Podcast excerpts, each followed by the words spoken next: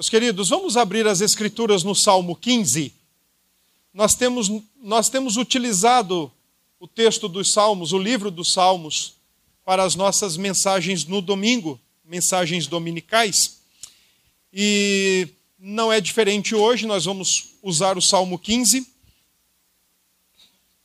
Na semana passada, nós usamos o Salmo 14 e hoje nós vamos nos utilizar do Salmo 15, tá bom?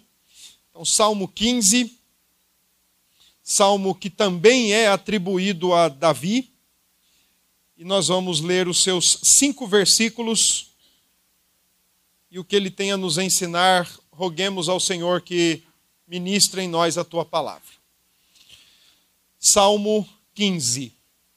Se alguém estiver sem escritura, Juliana está promovendo aqui alguns reparos, aí vai poder acompanhar pela projeção. Tomara que não estejam sem Bíblia. A tecnologia tem dessas, de deixar a gente na mão quando a gente mais precisa.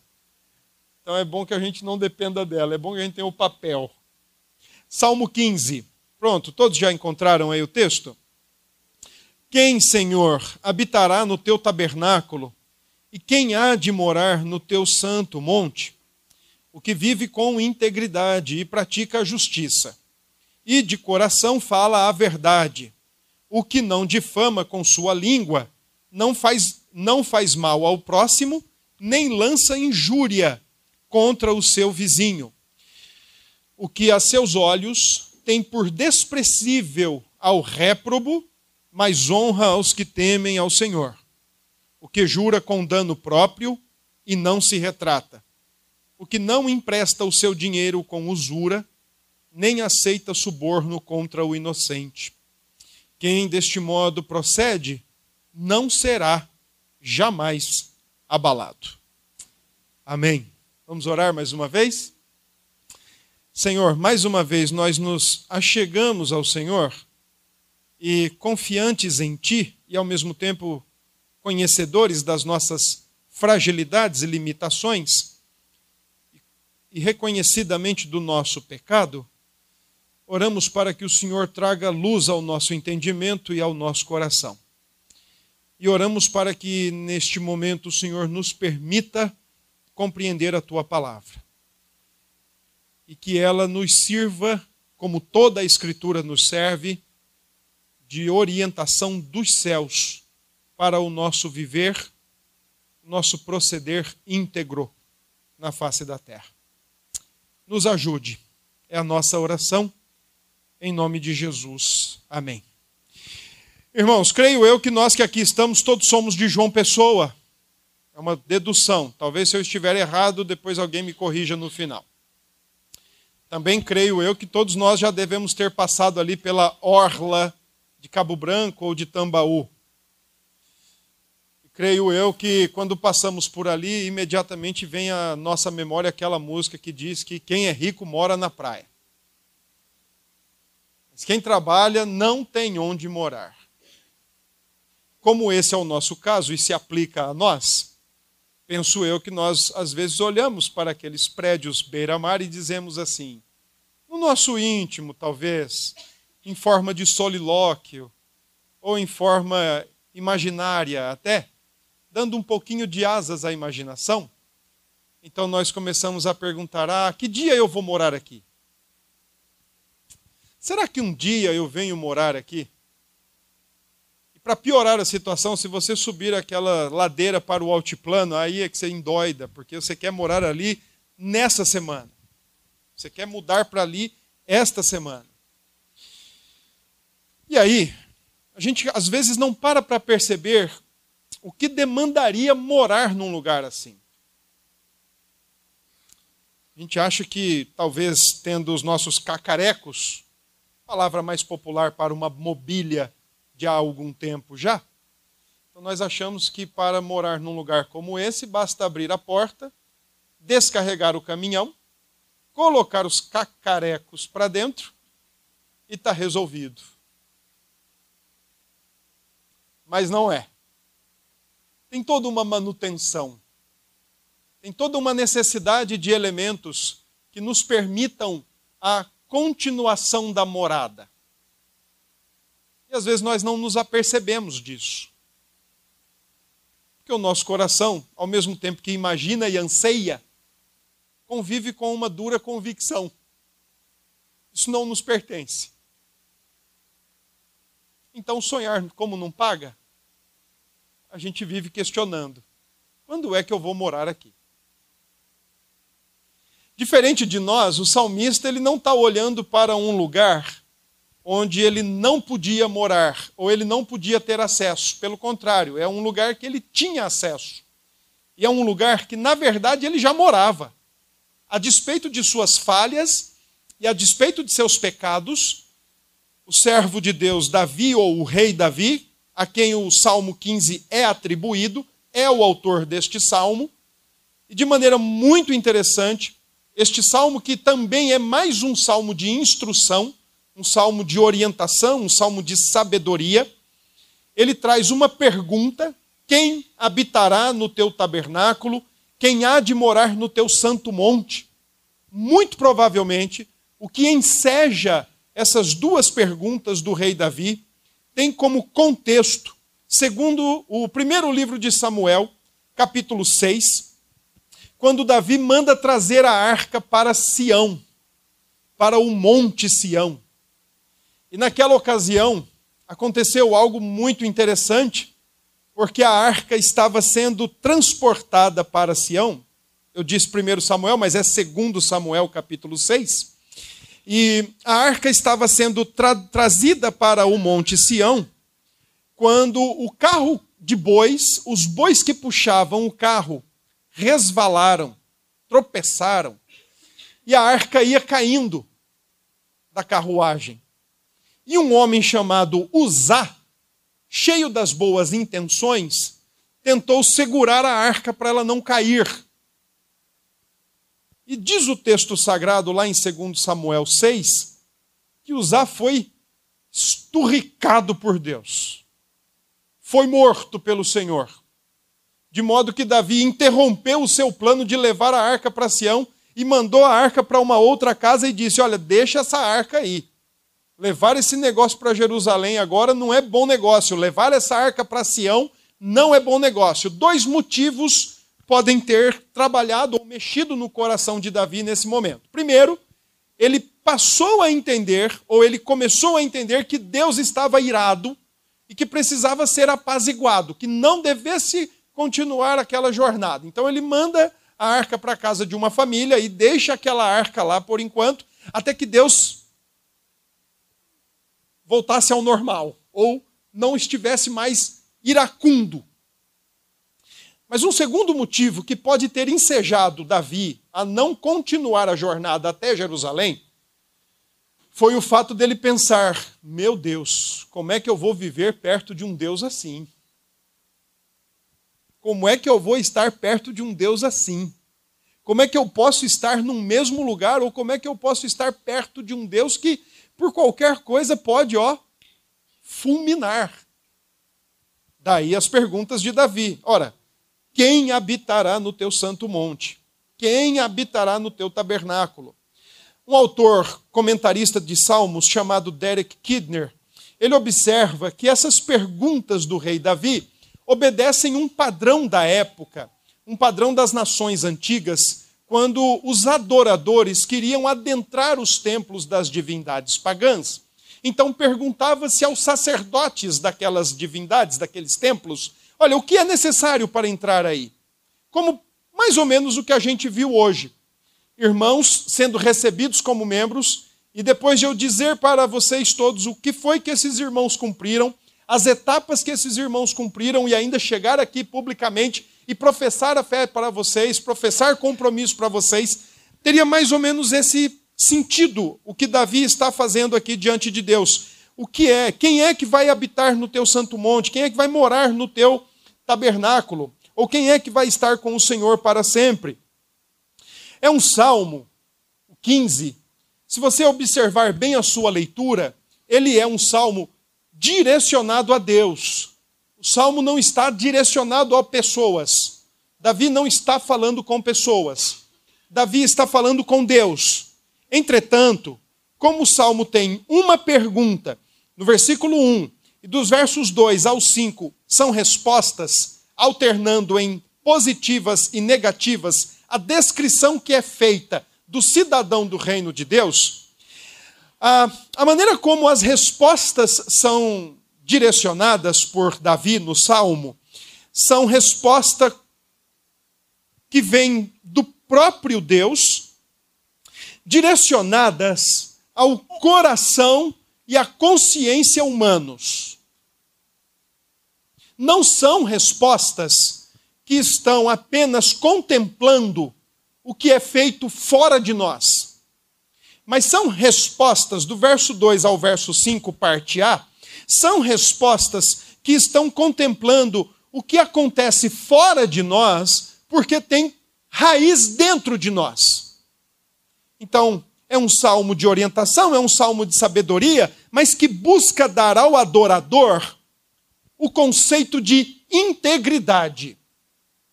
Que o que nós falarmos seja de fato expressão do nosso coração. O que fizermos seja de fato expressão do nosso coração. Que não haja incoerência, falar uma coisa, mas acreditar em outra, como nós vimos no Salmo 14, na semana passada. E o que nós fazemos com as nossas próprias mãos, que também sejam de fato expressão da convicção do nosso coração. Afinal de contas, meus irmãos, enquanto no Salmo 14 nós vemos a cosmovisão do ateísmo, aquela visão de mundo que nega a existência de Deus na sua maneira mais filosófica e teórica possível, mas também o ateu prático que vive como se Deus não existisse. O Salmo 15 apresenta, por outro lado, a cosmovisão teísta daquele coração que professa a existência de Deus, a relação de Deus com a sua criatura, a sua, o seu desejo em ter comunhão com os pecadores como nós, e assim, portanto, a cosmovisão teísta ainda entende que nós estamos perante a face de Deus o tempo todo.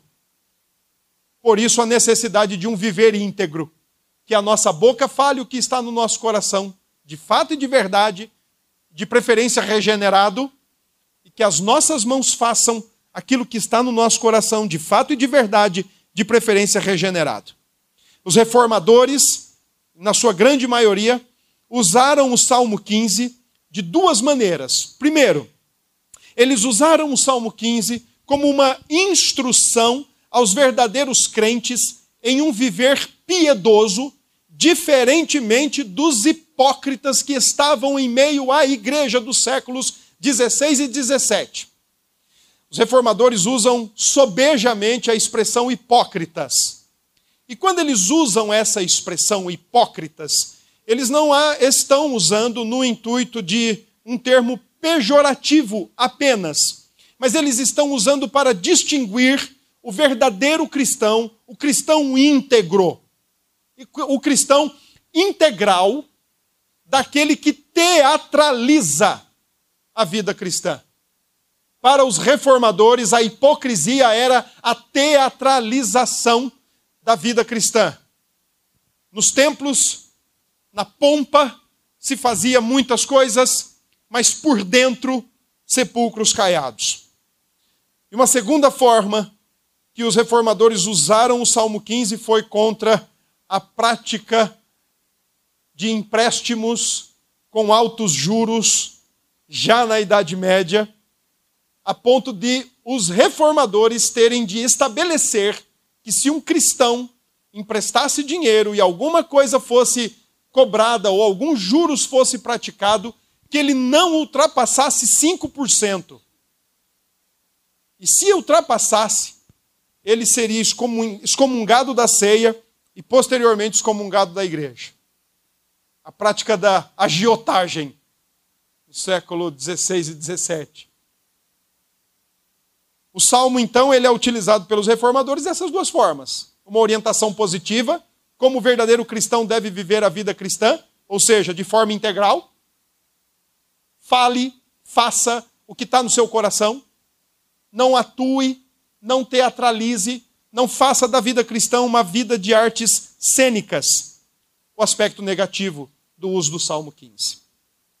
O Salmo em si, ele tem, ele começa com um questionamento, aliás, uma questão bastante intrigante: quem é que vai estar com Deus?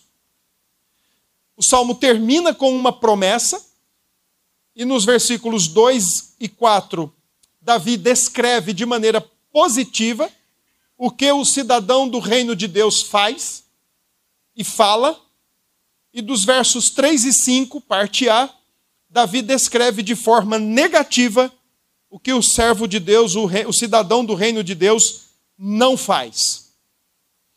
Então vamos para o texto e vamos olhar dessa disposição. Primeiro, uma questão intrigante, depois, uma descrição, o cidadão em aspecto positivo, o cidadão em aspecto negativo, e depois, por fim, uma promessa. E, consequentemente, as nossas conclusões práticas e a cristologia do Salmo 15. Primeiro, uma questão intrigante. Irmãos, nós precisamos lembrar que o Salmo 15 ele aparece ao final de uma série de salmos de lamentos. Do Salmo 3 até o Salmo 14, Davi só lamentou ele teve um intervalo que foi o Salmo 8, quando ele parou para dizer assim: Poxa, diante de tanto lamento, diante de tanta maldade, diante, diante de tanta perniciosidade e perseguição aos servos de Deus, por que, que Deus se lembra de nós? Porque ele se lembra de que somos criaturas à imagem de Deus, é, somos a coroa da criação, e em mesmo ao meio de tanto, em meio a tanto lamento e em meio a tanto sofrimento, nós ainda temos motivos para louvar a Deus e bendizer ao Senhor e romper em adoração a Deus. Mesmo em meio a tanta dificuldade na vida, nós temos motivos para adorar e cultuar ao Senhor. Entretanto, o Salmo 15, quando ele aparece no final dessa extensa coletânea de salmos de lamentos, do 3 ao 14, Davi fala de que os, os homens da sua época são mentirosos, os homens da sua época são maldosos, os homens da sua época estão perseguindo a ele, perseguindo os fiéis. Os homens da sua época estão dizendo Deus não existe. Os homens da sua época têm lábios bajuladores, corações falsos, bocas mentirosas. E os homens da sua época estão vivendo como se Deus não existisse. Então, diante de todo esse cenário, Davi olha para trás, olha para o lado, olha para o Monte Sião e diz: Senhor, diante de toda essa parafernália pecaminosa, quem é que vai estar junto contigo? Quem é que vai conseguir habitar no teu tabernáculo? Quem é que vai morar no teu santo monte? Estamos todos caídos aqui embaixo, estamos todos entregues a imoralidades, estamos todos entregues ao pecado. Quem é que vai poder morar aí em cima? Em outras palavras, quem é que vai poder estar com o Senhor? Davi usa duas palavras interessantes nessa primeira pergunta. Ele usa a palavra habitar e morar, o que dá para nós, no nosso português, dá a ideia de uma morada perene. Mas no hebraico não acontece isso. A primeira palavra, habitar no teu tabernáculo, nós precisamos lembrar que tabernáculo foi uma estrutura móvel e temporária. Daí, portanto, a primeira expressão do primeiro versículo, quem habitará no teu tabernáculo, é quem é que vai estar com o Senhor, ainda que provisoriamente ou enquanto nesta jornada na face da terra. E aí a gente precisa lembrar, meus queridos irmãos, que por mais que nós gostemos desta terra, por mais que nós gostemos desta vida, por mais que nós gostemos desse dia a dia nosso sofrido, irmãos, é passageiro é passageiro. Não crie raiz. Vá se desmamando. Vá se desmamando, como dizia o Dr. Rousseau Shedd. Vá se desmamando. Não crie raízes aqui. É provisório. Por outro lado, na segunda pergunta, Davi diz: Quem vai morar no teu santo monte? O Monte Sião. Quem é que vai habitar no monte? É óbvio que Davi não está pensando que o novo céus e nova terra vai se dar no monte Sião, mas o que Davi está querendo dizer com a palavra morar é quem vai ter comunhão com o Senhor. Quem é que vai habitar, ainda que nesta jornada da vida cristã, nessa peregrinação, quem é que vai estar perto do Senhor? Quem é que vai ter comunhão com o Senhor? Diante dos lamentos por causa da pecaminosidade humana. A pergunta de Davi, meus queridos irmãos, é muito mais importante que a nossa pergunta quando nós passamos beira-mar ou quando nós passamos no altiplano. A pergunta de Davi, meus irmãos, é muito mais importante quando nós perguntamos o que é que você vai ser quando crescer ou o que é que eu vou ser quando crescer. A pergunta de Davi é a pergunta mais importante que qualquer ser humano deveria fazer. Porque enquanto nós nos preocupamos com as questões passageiras e provisórias desta vida, Davi está pensando assim: Senhor, onde é que eu vou passar a eternidade? Enquanto nós estamos preocupados aonde é que eu vou passar a temporariedade, a efemeridade dos nossos dias, Davi está pensando assim: Senhor, a minha eternidade, onde é que vai ser? Diante de toda essa parafernália humana, onde é que nós vamos viver? Davi tem a principal pergunta, a melhor pergunta, a maior pergunta. Talvez eu e você não tenhamos feito essa pergunta até hoje, mas é bom a gente começar a fazer.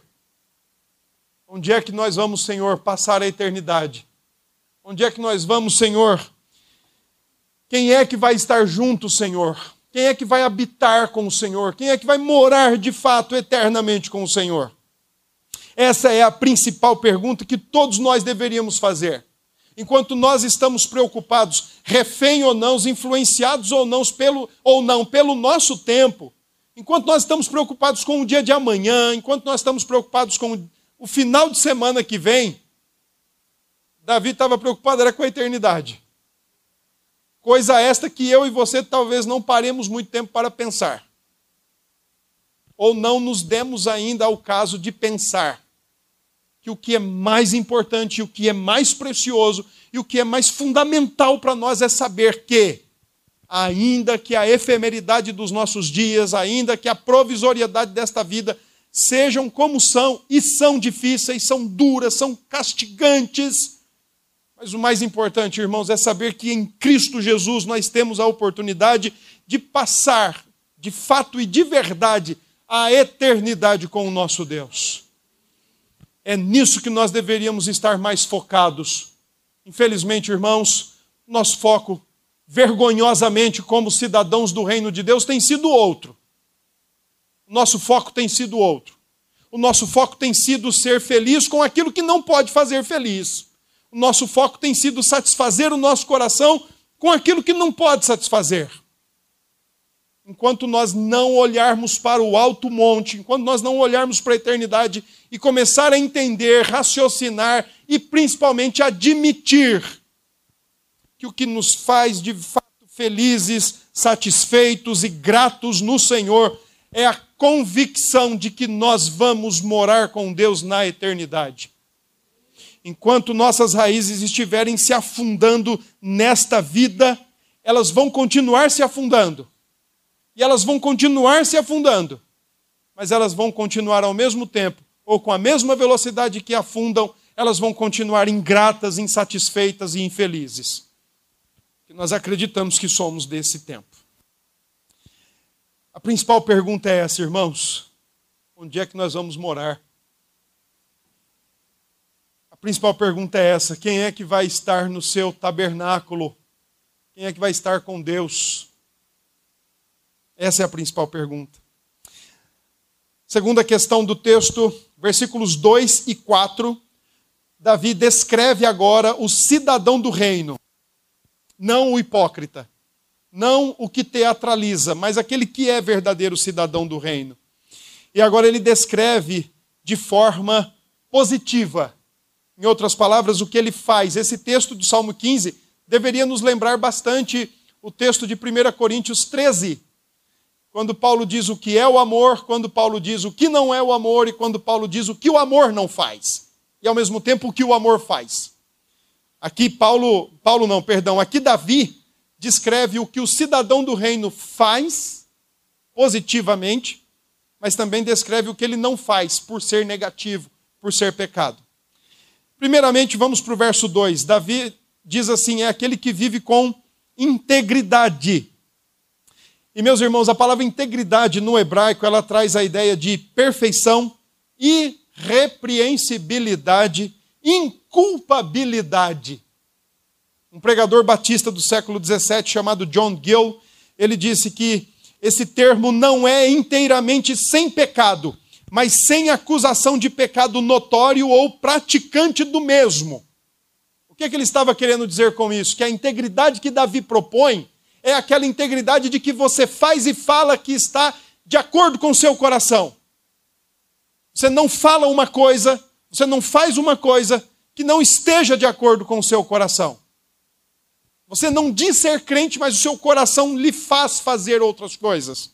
Há uma integridade, há uma harmonia. Coração e consciências estão descansados, porque esta integridade é sua própria vida. Depois, Davi fala que ele pratica a justiça, e a palavra justiça, escolhida por Davi no versículo 2, traz a ideia da maneira como eu e você nos relacionamos corretamente com um padrão ético ou legal. E praticar a justiça é praticar a palavra de Deus. Praticar a justiça é praticar os mandamentos de Deus. Cidadão do reino de Deus ama a lei de Deus cidadão do reino de Deus, ama a palavra de Deus, ele ama a verdade de Deus, ele imita Cristo. Cristo tinha alegria em praticar a sua palavra, em praticar as palavras de Deus. Para muitos crentes do nosso tempo, ou ditos crentes do nosso tempo, parece que praticar a palavra de Deus é, é enfadonho, é difícil, é complicado, é pesado demais. Se disser que é sacrificante, eu acredito. Mas para o cidadão do reino de Deus, o nosso prazer deve estar em cumprir a lei do reino de Deus, cumprir a palavra do reino de Deus, praticar a justiça, se relacionar de modo correto com esse padrão. Não é o nosso padrão, é o padrão do rei do reino, é o padrão do Deus do reino. Os nossos padrões são falhos, os nossos padrões são inúteis, quando não egoístas. Mas os padrões do reino de Deus são verdadeiros, puros. No Salmo 14, no Salmo 12, perdão, Davi disse que as palavras de Deus são puras, purificadas em cadinho de barro sete vezes, perfeitamente limpas, praticantes da justiça. No mesmo verso 2, Davi diz que o servo do reino de Deus, ele fala de coração a verdade. E palavra verdade, conforme Davi usou, traz a ideia de certeza, verdade, confiabilidade. Ele se conduz de acordo com o próprio Deus, que é a fundamental e essencial verdade. E ele é reconhecidamente uma pessoa verdadeira e confiável. É bom quando pessoas olham para nós crentes e dizem assim: aquele ali diz a verdade, aquele ali é confiável porque o seu padrão de justiça é o Deus da verdade, ou a verdade de Deus, e ele vive em integridade. Versículo 4, Davi diz que aos olhos deste, o cidadão do reino, de maneira positiva, despreza o réprobo. Cuidado com os seus ídolos.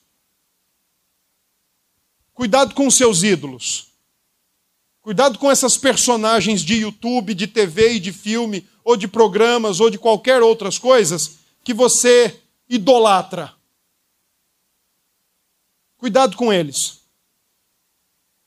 Davi diz que o réprobo, ele diz que o cidadão do reino de Deus despreza o réprobo. Isso parece meio contraditório, né? Quando nós olhamos para o Novo Testamento e nós cristãos temos uma compreensão muito capenga do amor ao próximo até. Mas aqui Davi está querendo dizer que o réprobo é aquela pessoa que detesta, que despreza e que com atos e palavras recusa dar ouvidos a Deus ou, ou aceita a autoridade de Deus. Olha o que Davi está dizendo. Davi está dizendo que pessoas que se recusam ouvir a Deus e dar atenção a Deus, dar cabimento à palavra de Deus, que detestam a Deus e que os crentes vão lá e idolatram. Aplaudem, gostam dos Lucas Netos da vida.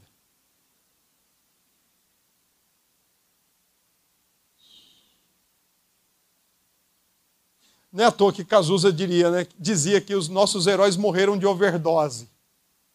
Os heróis de hoje falam sem pensar, falam besteiras, são fúteis, são vazios. não tem nada a acrescentar, não tem nada a oferecer.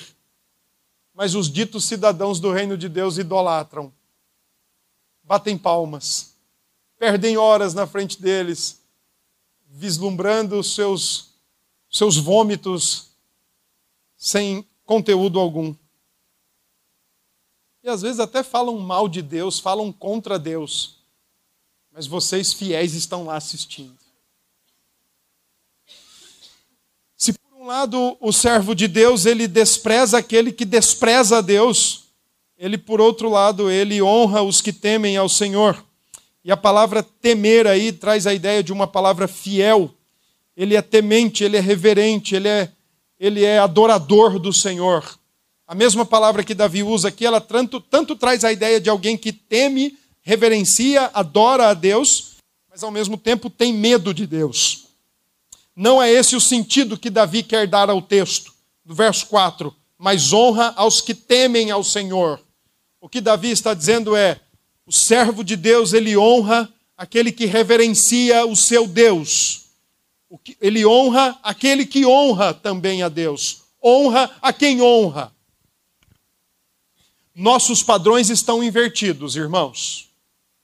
Faça aí uma varredura no seu coração, que talvez você vai encontrar algumas inversões de valores aí no seu coraçãozinho, caidinho. É bem provável que você vai se pegar idolatrando quem deveria ser desprezado, quem não deveria ter sua atenção. E é bem provável que você vai se pegar desprezando quem você deveria estar olhando e pensando assim: puxa, eu gostaria de estar mais perto desse irmão, ou eu gostaria de estar mais perto dessa irmã, aprendendo como se teme a Deus e aprendendo a viver o temor do Senhor.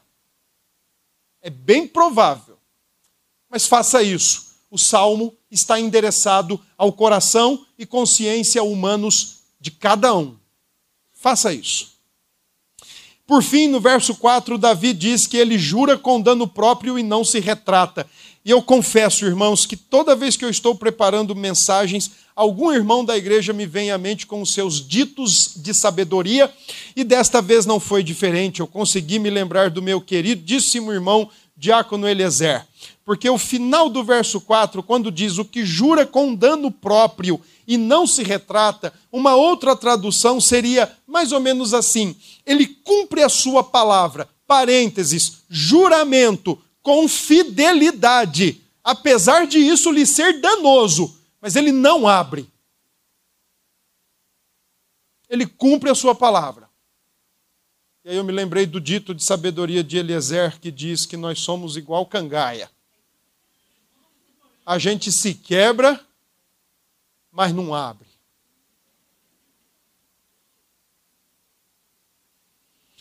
Hoje nós vimos tantos irmãos aqui sendo recebidos, como já vimos tantos outros serem recebidos. Como já vi vários presbíteros sendo ordenados, como já vi reverendos sendo ordenados, como já vi diáconos sendo ordenados.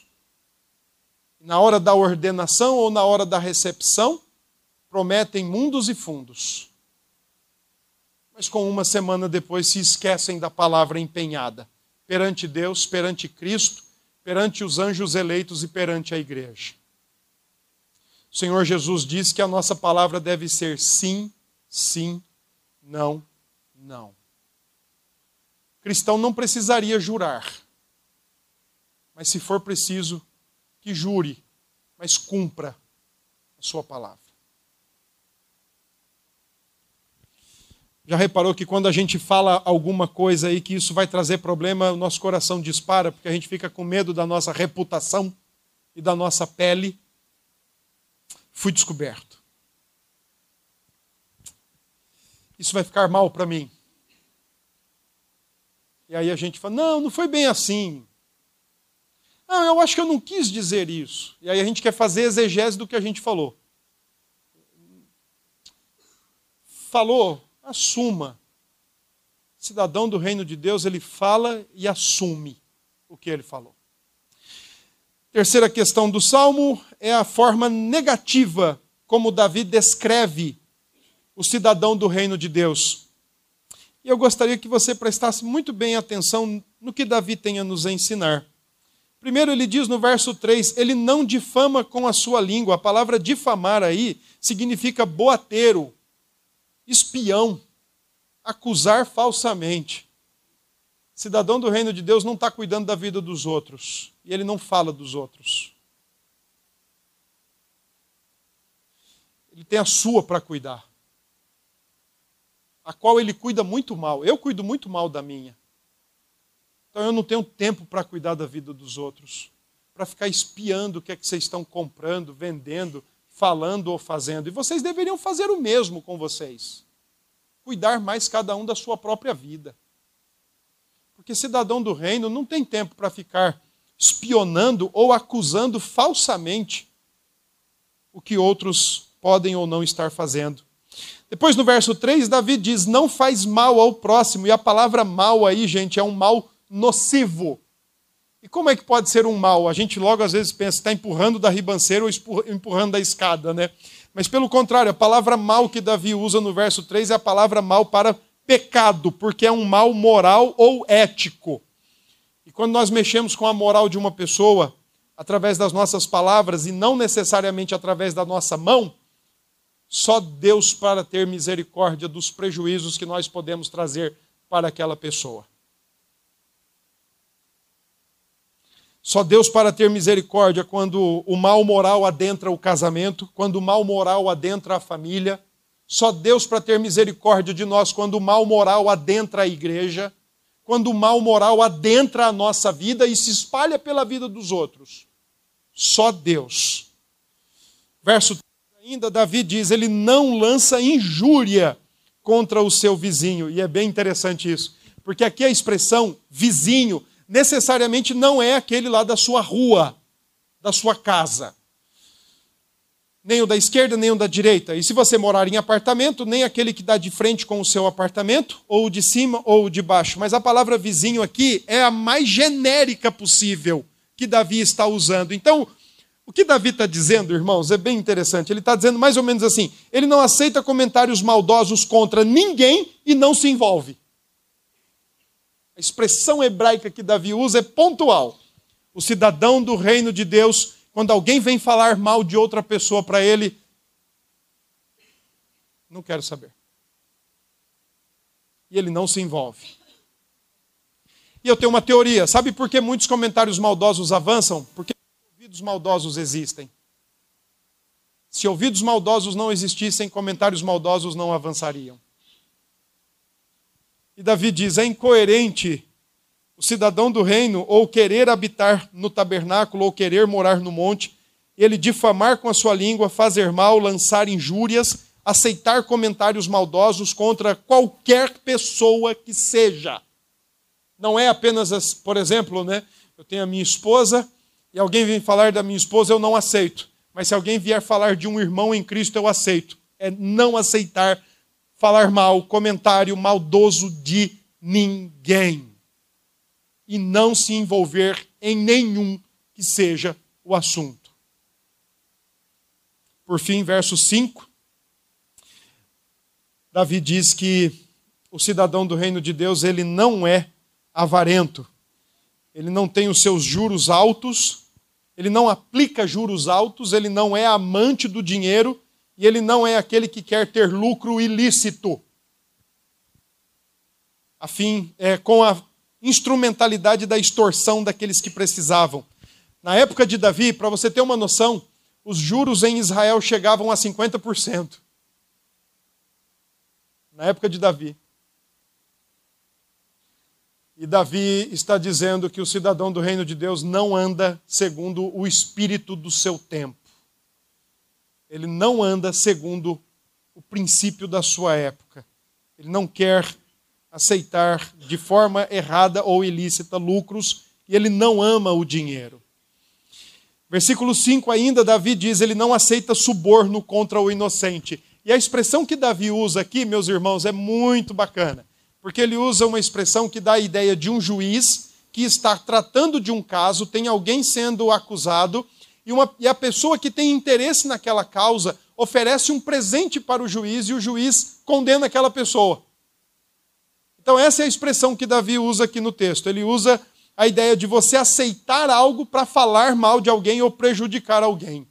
Davi diz: Isso não é prática para um cidadão do reino, de forma alguma. E o texto, versículo 5, parte B, termina com uma promessa. Quem desse modo pratica, como?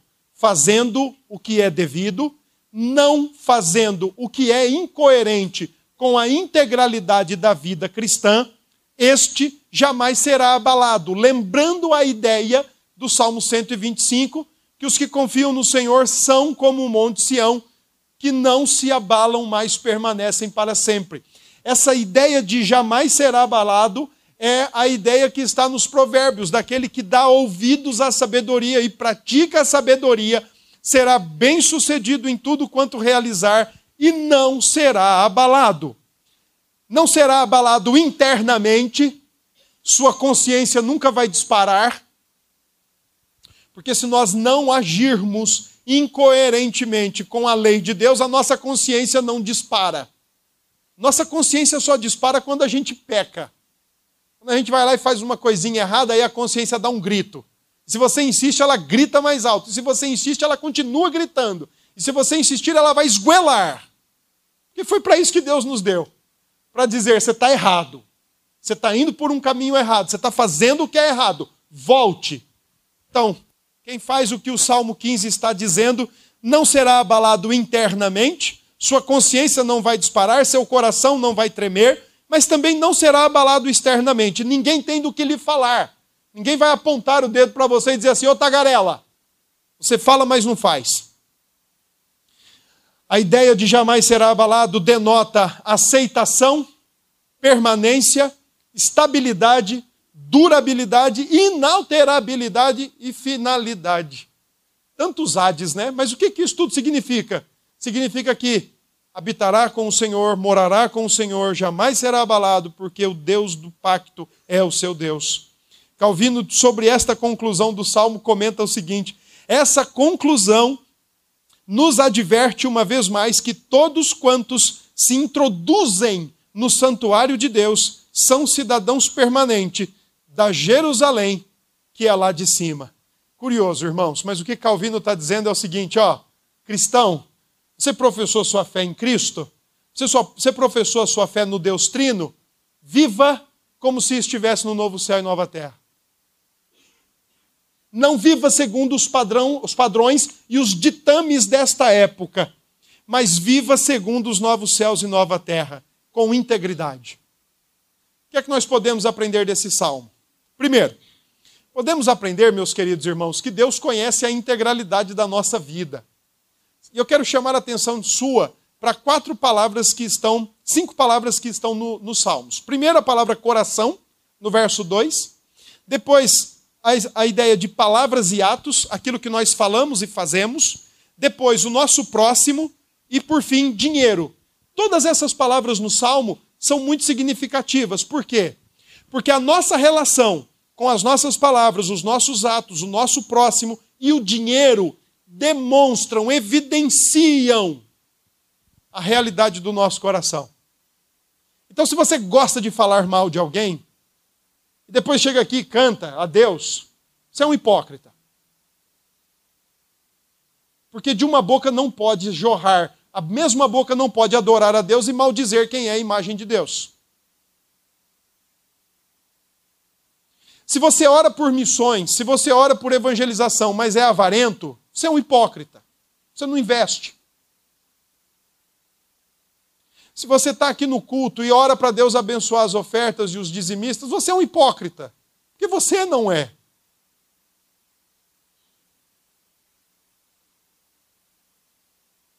Se você gosta de falar bonito, mas não é de fato aquilo que está no teu coração, você é um hipócrita.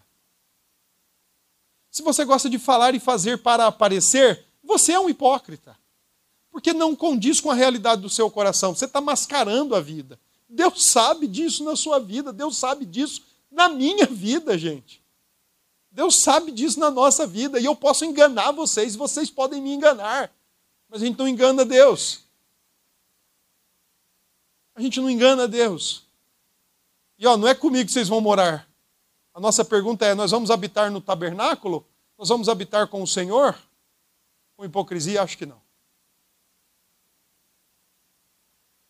Segundo, irmãos, nós não devemos julgar ninguém pela aparência, mas pelo apego e prática da palavra. Isso é fato. Se alguém não está apegado e praticante à palavra, esse é digno de julgamento. Jesus disse que deu as chaves para os apóstolos para dizer o que é aceitável e o que não é aceitável dentro do reino, dentro da igreja. Não que a igreja e reino sejam a mesma coisa, não são. Terceiro, irmãos, o Salmo 15 não está exigindo de nós perfeição. Graças a Deus por isso. Mas o Salmo 15, irmãos, está exigindo de nós que nós façamos o nosso melhor. Você tem feito o melhor para Deus? Você tem dado o melhor para Deus? Qual é a qualidade do seu tempo de devocional na sua casa? Qual é a qualidade do seu testemunho? Qual é a qualidade da sua vivência com a família? Quando você está com a sua família, não aqui na igreja, mas com a sua família mesmo, qual é a qualidade do seu testemunho perante a família? Qual é a qualidade da sua vida perante Deus, mas perante os seus amigos de trabalho e perante os seus amigos de universidade? Você está dando o melhor? Ou você é daquele tipo que, ah, para Deus qualquer coisa serve? Deus sabe. Sim, Deus sabe que você é um relaxado. Deus sabe que você é um negligente, se, só se for isso que você está querendo dizer. Se, se for isso que você está querendo dizer, certamente Ele sabe. Mas o Salmo 15 exige, ou o Salmo 15, o Salmo 15 ensina que nós, cidadãos do reino, devemos lutar e buscar oferecer sempre o melhor para Deus. O melhor. Quatro, nossas obras, ou elas autenticam a nossa profissão de fé, ou elas põem por água abaixo, a ponto de nos fazer símbolos que soam e sinos que apenas fazem barulhos, ou um saco de latas vazias que as nossas obras estão muito aquém daquilo que a nossa boca professa. Como é que nós podemos, através do Salmo 15, olhar para Cristo Jesus? Primeiro, nós podemos olhar para Cristo no sentido de que nós, irmãos, não precisamos desejar estar em lugar nenhum para estar na presença de Deus ou em comunhão com Deus. Nos Salmos, eu acho isso interessante, é, Salmo 122, os cânticos de romagem. Espero em Deus chegar até lá. O salmista diz: Alegrei-me quando me disseram, vamos à casa do Senhor. Salmo 84, o salmista diz que até o pardal e a andorinha encontraram ninhos para si.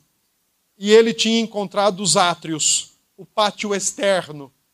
E ele, estando no pátio externo, já disse para o, para o Senhor: vale mais um dia aqui nesse pátio do que mil em qualquer outro lugar, ou inclusive nas tendas da maldade.